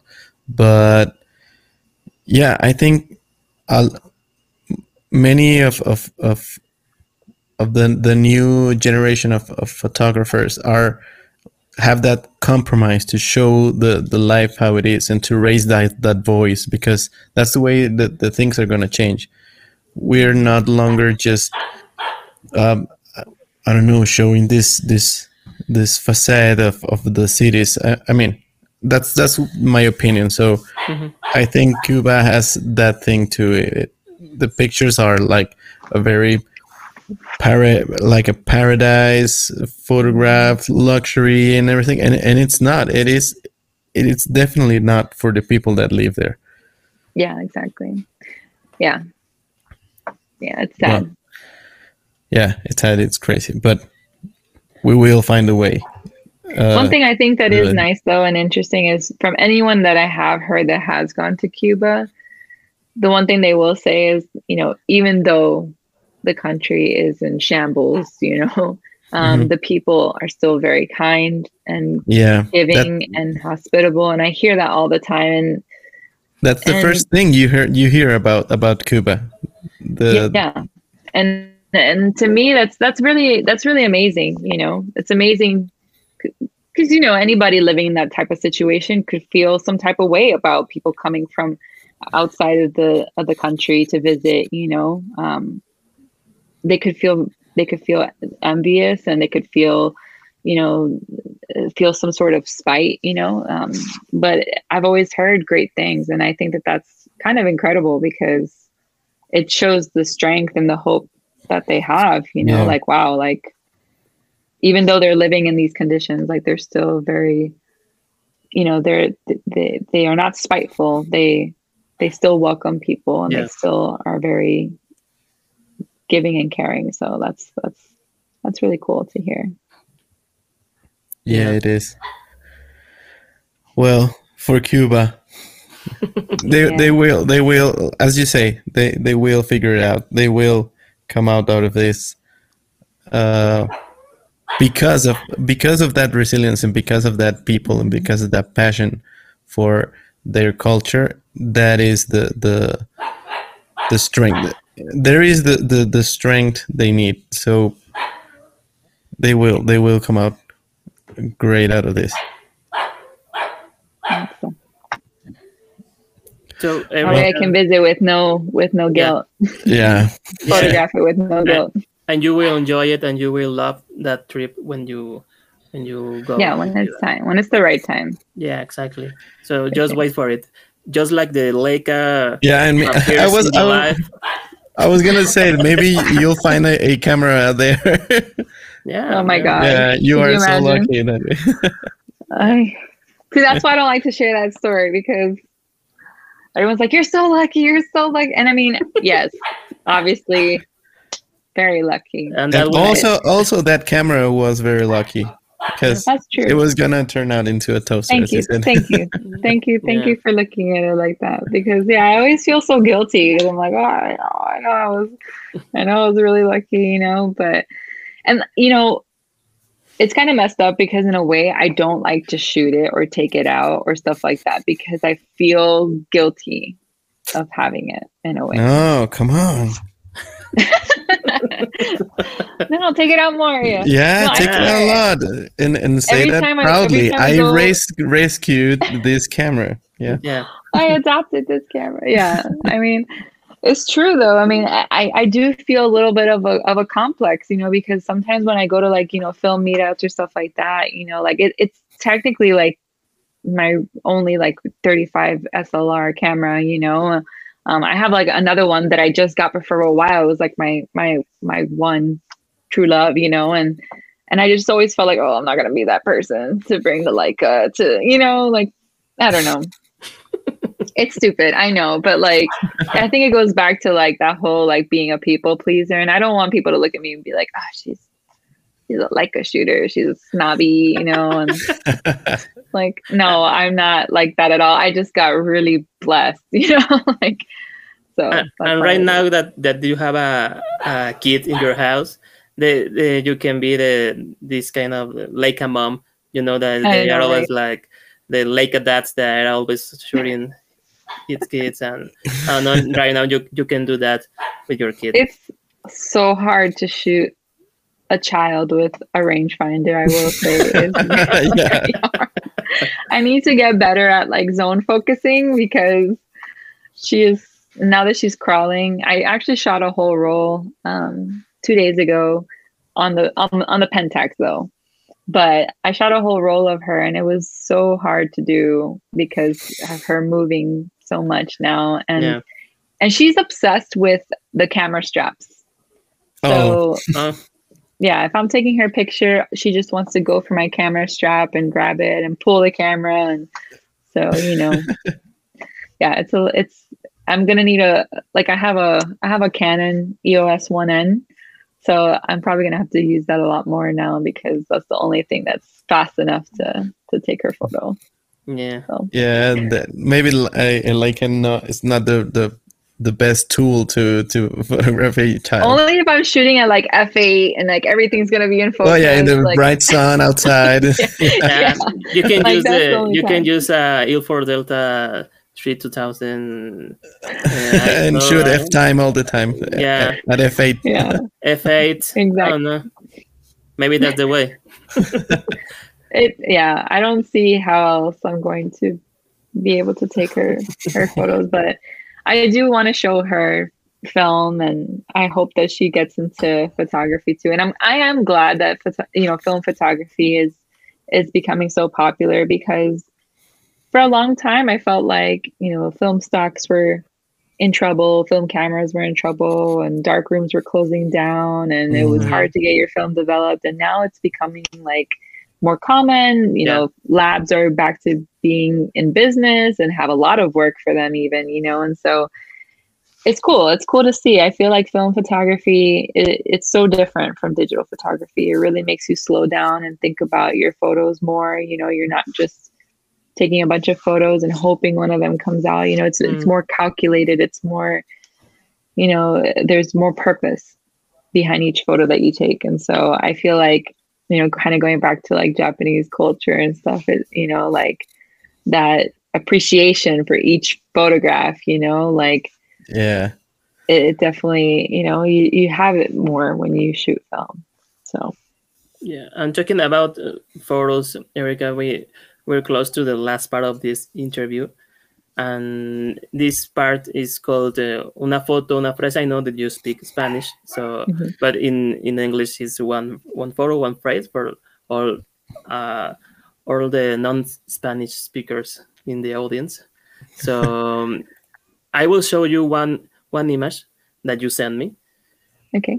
So if you can uh, share some thoughts about it, and maybe another crazy story like uh, this one with the lake or the roller place, I don't know. But if you can share something else with this, Yeah. it will be fine. Okay. So let me show you the first. The first photo is this one. Did you see it? Mm, yes. What what you can tell about it? This photo. So what's so interesting about this photo is um I really just loved the framing of the trees with the building. Um, that was actually why I wanted to take the photo. The bird did not exist in the photo. Um, and so, you know, I brought my camera up to my face. I went to go take it. I knew I was shooting black and white, so I knew the contrast would be really cool with the sky and the and the branches and stuff. It was winter. Uh, so it's very cool. That's why there's no leaves on the trees either. Mm. And that's actually the oldest building in Seattle too. That one right there, the white one. Um, okay.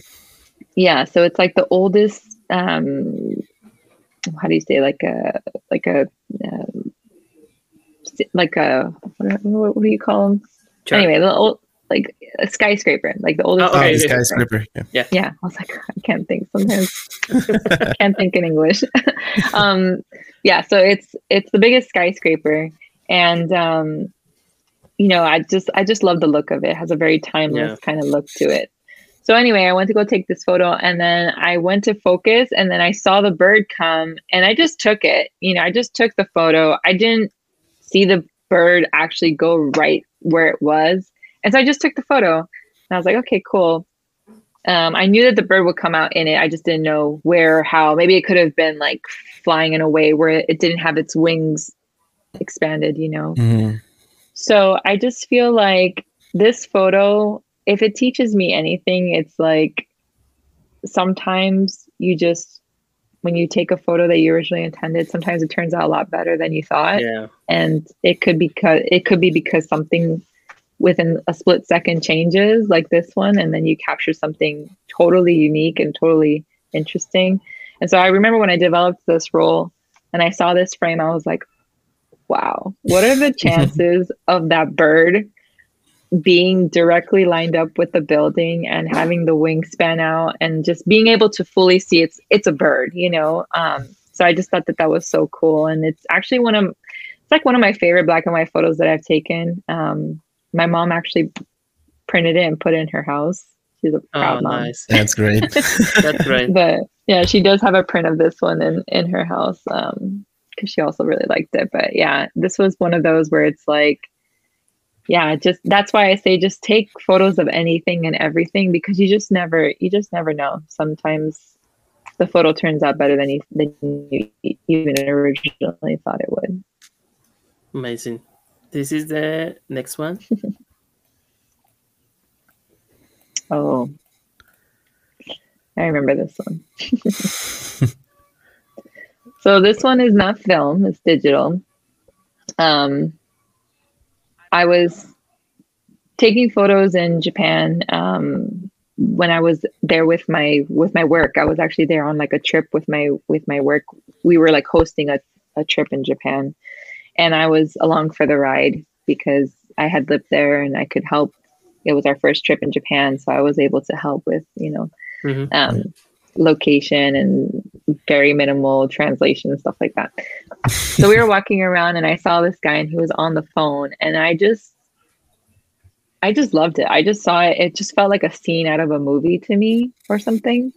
Um, and I just saw him there and the light that was, you know, shining down on him and just like how he stood out. It just looked like he was like a character in a movie or like a video game or something, you know, like, you know, with a little light that has like a little quest on him or something, you know? So it was just super cool. Like I, I just, I just saw it, you know, I just saw the whole scene for what it was. And yeah, I just, I just took it. And I actually took a closer one. Yeah. Of him. I got kind of brave for this one because I, w- I was shooting it with a 23 millimeter so which was is a thir- is a 35 full frame equivalent.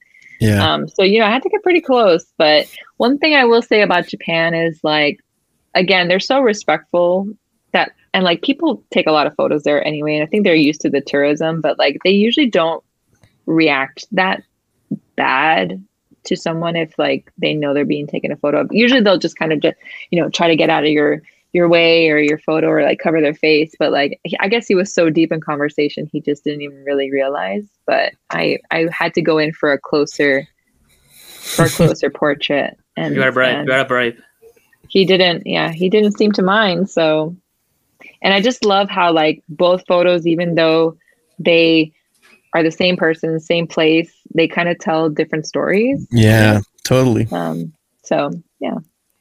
Yeah exactly. His his pose in the close up is another reason why I really really loved it, like leaning against the t- the the wall there. So yeah, this is the yeah. next one. Hmm. so this one I took. This is um, at our office, my job's office. I work for Moment. Um, and this is at our Seattle office. This is one of my coworkers, Josh, and really good friend, really great friend. Um, we were taking some photos. Um, I I got sent some film from Kodak um, as like a gift to shoot and to share and stuff, and um, I decided to, you know, we had like this big the the blue backdrop is like on mm-hmm. a pair of wheels. It's like a wooden wall that we basically painted and we paint different colors sometimes. Um, but Josh, you know, um, offered to be a model for me, and I just was like, what can I have him do? I want to have him do something kind of different. And he's a huge plant lover. He has a lot okay. of plants. Yeah, he has a lot of plants. Um, and so I was just like, I, I kind of want you doing something, you know, almost like you're not thinking about it like it like you don't really like you're not focused on it you know just very nonchalantly you know? So i put the pot there and i got this water vase and i was like okay i want you to water this plant like you're not really even thinking about it. Um so this was kind of like my way to photograph him and something that kind of defined him to me or like something that i knew that resonated with him. Um but display it in a way that you know, maybe somebody looking at this photo, they don't know that. They don't know that he's a plant person, but it just, his pose and like his almost like carelessness with watering the plant, it, I don't know, it kind of draws you in and like kind of makes you feel like, what, what's really going on here? Like, why is he just watering a plant, you know? But yeah, I thought it was like a cool, I don't know, I kind of like to have people do different things when I take their photos. Sometimes I just like taking a portrait of somebody just because of how they look or who they are. But um, sometimes I like setting up a, a shot too. And this was one of those instances where I did. It's very rare that I get to do that because I mostly shoot street photography. So I, when I do shoot portraits, I try to make it at least a little bit interesting. exactly. Yeah, Uh, transform that into a scene, into an a, an action. right. Right. Yeah. And the last Exactly. the last two are these that are also a portrait with it with another concept, right? Yes. So this one was actually um, in Japan. Um, this was for my friend um, who is Canadian. She met her husband in Japan. We went to school together in Japan. We went to a language school together in Japan. And she was, they were, they got engaged and then they wanted me to shoot their wedding. And I was very honored. Um, and so we were staying at this really beautiful little house called the Moshi Moshi House, which was it literally is like a telephone house. It was like out in the countryside in Japan, and it was an old um, like telephone house, which basically was like the only telephone in the little town in the in the Wow. mountains that people would go to to make phone calls if they had to, kind of thing. Um, but they converted it into a ryokan, which is like you know like a Japanese um, kind of like a like almost like a bread and uh, bed and breakfast kind of thing. Um, oh yeah. but without like the breakfast part. It's just like a like a stay, like a stay, uh, like a hotel or Airbnb kind of thing. And um, so we got to stay there, and she wanted to take some some photos, um, some like intimate photos for her wedding and like boudoir style, you know. And we did, and it was a lot of fun. But there were, I also wanted to kind of take some photos that you know weren't the typical style and kind of gave a little bit more mystery and and you know kind of were more artistic i guess you know. Um this one was un- unintentional. I didn't mean for it to be cut off there obviously. It was like the first of the frame. But i just love how it turned out. And you know with the japanese culture the boudoir like style was already kind of like ooh, i don't know you know like her husband you know obviously. So we wanted to make sure to make it very tasteful. So as you can see like it's just like showing back showing bone showing shoulders just showing skin but not not the typical boudoir shots that you would normally see where it's more sexualized and more you know which there's nothing wrong with that but you know obviously being from japan and with this Yeah. culture and a respect and an homage to the culture you know we wanted to keep it very very simple very elegant you know so um, but yeah, these two shots, I love how they turned out. The other one was, you know, just some inspiration that I had gotten. Just like she's very tall, she's very model esque. She does model now, and I always wanted her to model, and and we just kind of had fun. She had a beautiful kimono, and I and I just loved like the lighting in this in this. It all came from that shoji they call it that um, paper kind of door that you see there. Yeah, that Yeah. paper window. So all of that natural light just was coming from that shoji, which kind of acted as like a natural softbox, you know, Yeah. like a diffuser. So it was really cool, and we just yeah, we just had we just had some fun with it. So those were just some concepts that I came up with on the spot. Um, sometimes it just takes looking around and using what you have available to you, you know, and just trying to come up with with an interesting image, like what I did with the last one too. With you know, we had a plant pot, we had the watering can, you know, a, a cool chair. So I just was like, oh, this, this would be kind of cool. So just just kind of seeing whatever you have around you and just trying to make something out of it sometimes can be a fun challenge, you know.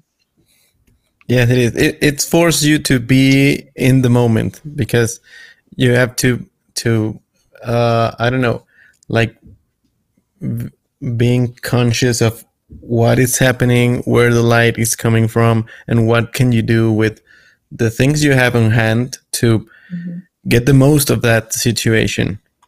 Yeah, Exactly. Uh, it it is a little bit more difficult with film because with film you- usually you you don't feel that uh, I don't know um, how can I say it that that la, la confianza, you, you, that confident to to improvise.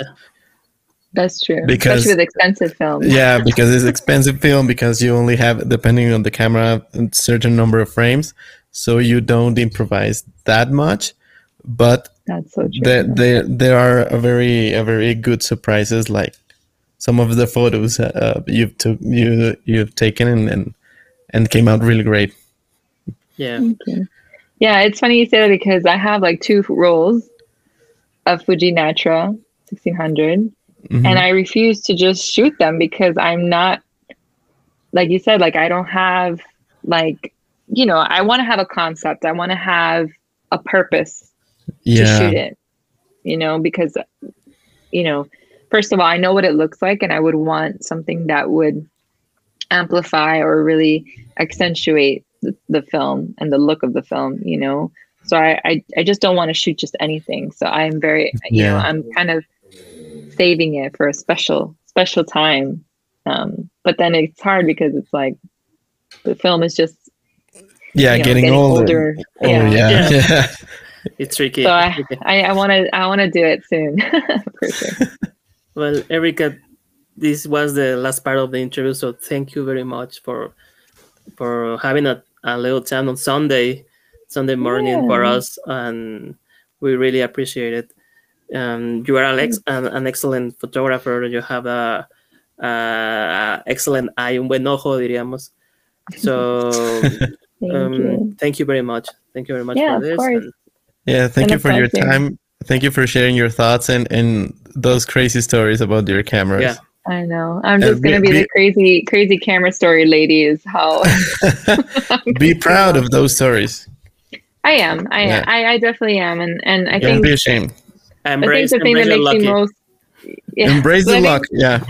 I think the thing that makes me most you know proud of it is is the fact that I I I do shoot them. You know, and and Yeah, of you know if you have all those cameras, shoot them. You know, don't let them just collect dust. You know, unless like they are just for you know they don't work and you just have them just to have them. But you know, if you have a camera, shoot it. And if you don't, then especially now with photography becoming so popular, film photography, then you know, give it or sell it to somebody who, Yeah. who will. Let, know, let, let other pass people on the love.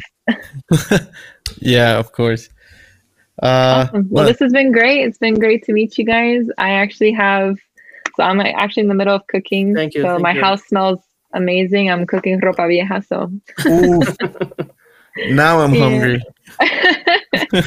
yep. So, but yeah, it was it was awesome getting to talk to you guys, and hopefully we'll we'll be able to stay in touch and catch up every once in a while. So Yeah, Yeah, Thank you, of Erica. course. Thank you again, and have a have a great Sunday, and take care.